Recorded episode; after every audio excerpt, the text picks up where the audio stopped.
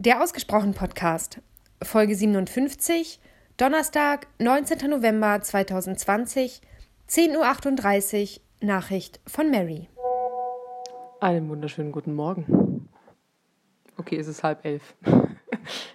Ich glaube, es geht gerade noch so durch. Obwohl im Radio hieß es immer, bis um 10 darfst du guten Morgen sagen, dann nicht mehr. Aber egal. Ich merke gerade, dass wir zwei Sachen gemeinsam haben, was ich gar nicht wusste. Ähm, ich bin auch überhaupt kein Telefonierer. Ich werde dafür von äh, meiner Familie auch immer wieder gerne so ein bisschen gepiesackt und nett darauf hingewiesen, mich doch mal zu melden. Ich mag das gar nicht. Also ich finde es faszinierend, wie Menschen stundenlang am Apparat hängen können und telefonieren können.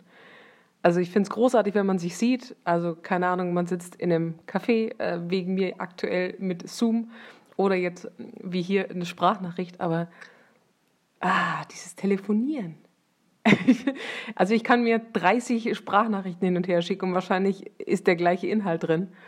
Aber ja, keine Ahnung, wo das herkommt. Aber es ist irgendwie nicht so mein Medium. Und äh, ich bin auch großer Filmfan. Allerdings, ich bin so ganz klassisch romantisch unterwegs. es braucht ein Happy End. Aber, oder, nee, das ist falsch. Es braucht nicht das Happy End. Ähm, es muss für mich irgendwie meistens zumindest irgendwas ähm, Positives mit mir machen, sagen wir es mal so. Äh, so ein Film darf auch mal irgendwie komisch ausgehen und die zwei kriegen sich am Ende nicht, aber es ist für mich irgendwie logisch oder ich kann es nachvollziehen.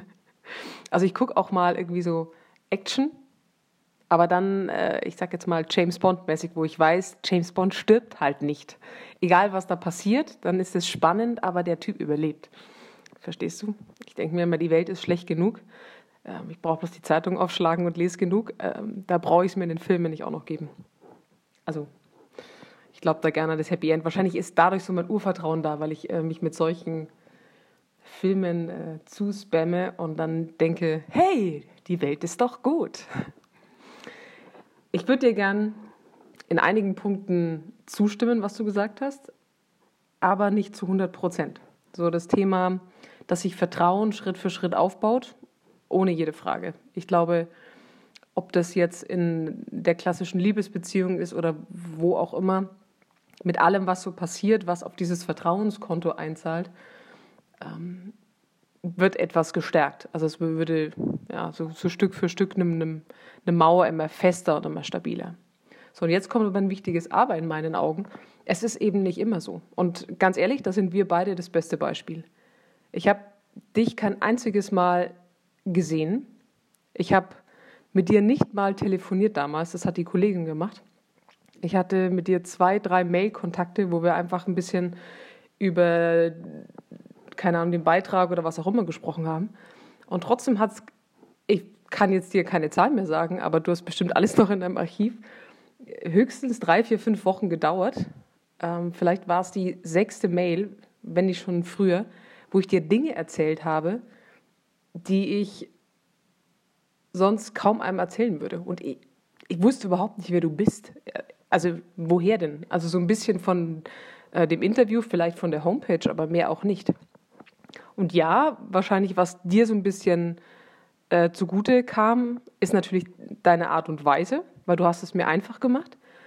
Und, und ich glaube, das ist nämlich auch wichtig, es gibt halt unterschiedliche Vertrauensmuster in Berufsgruppen. Und ich glaube, dass der Psychologe an sich sehr hoch angesehen ist und man wahrscheinlich euch eher mal nichts Böses unterstellen würde im Vergleich zu Journalisten oder, äh, keine Ahnung, äh, anderen Polizisten ähm, etc. Das heißt, du hast natürlich einen gewissen Vorteil durch deinen Beruf gehabt und hast in mir, weil ich Psychologen erstmal wahrscheinlich vertraue, ähm, da so einen gewissen Vorsprung gehabt. Und dennoch kenne ich dich nicht. Und äh, es ist äh, schon spannend und ich habe das immer wieder, wenn ich auch äh, mich zurückerinnere, so die ersten Tage meiner Beziehung, ganz ehrlich, da war nicht weniger Vertrauen da wie heute. Und das war nach zwei, drei Tagen da.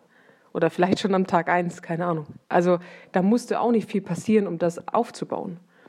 Und ich kenne das in, in so vielen Fällen, dass es so Momente gibt, wo ich eben nicht die lange Zeit brauche, weil es einfach passiert. Und die Frage ist ja, wahrscheinlich manchmal ist es die Berufsgruppe, manchmal natürlich gibt es ein gewisses Vorvertrauen, weil eine andere Person für jemanden einsteht. Also es würde mir jetzt, sagen wir mal, ein Arzt empfohlen werden und ähm, keine Ahnung, meine beste Freundin sagt, dieser Arzt ist gut, dann habe ich natürlich Vertrauen in meine beste Freundin und vertraue damit in einer gewissen Art und Weise auch diesem Arzt, weil sonst würde sie ihn mir nicht empfehlen. Oder ich vertraue meiner Schwester in Sachen Finanzfragen, weil ich weiß, die liest jeden Tag die Zeitungen, äh, kennt sich mit Aktien etc. pp. aus. Und äh, wenn sie mir was sagen würde und weil sie meine Schwester ist, äh, bin ich der Meinung, dass sie mir nichts Schlechtes verkaufen würde. Also die Frage ist, was ist da vorher an Vertrauen da? Aber es gibt so viele Beispiele, wo ich rausgehe und das Gefühl habe, ich vertraue diesem Menschen einfach gerade. Und da ist nichts groß vorher passiert. Ich weiß auch nicht. Vielleicht ist es auch eine gewisse Form von Naivität, aber ich bin da auch noch nicht drauf groß reingefallen. Schwierig. Und um diesen Versicherungsmann ähm, nochmal irgendwie auf den Plan zu rufen, ich glaube, ein vertrauenswürdiger Versicherungsmann, der geht eben auch nicht einfach an die Tür, sondern in Anführungsstrichen, der hört erstmal zu. Also es war so ein bisschen bildlich gemeint. Ähm, der würde wahrscheinlich auch nicht einfach auftauchen und sagen, Hello, hier bin ich. Möchtest du eine Lebensversicherung abschließen? Sondern der würde wahrscheinlich anders vorgehen. Und ja, ich gebe dir recht, ich glaube, dass äh, so viele Menschen, und die gehören mit dazu, sehr, sehr gut geschult sind, wissen, wie sie Fragen stellen.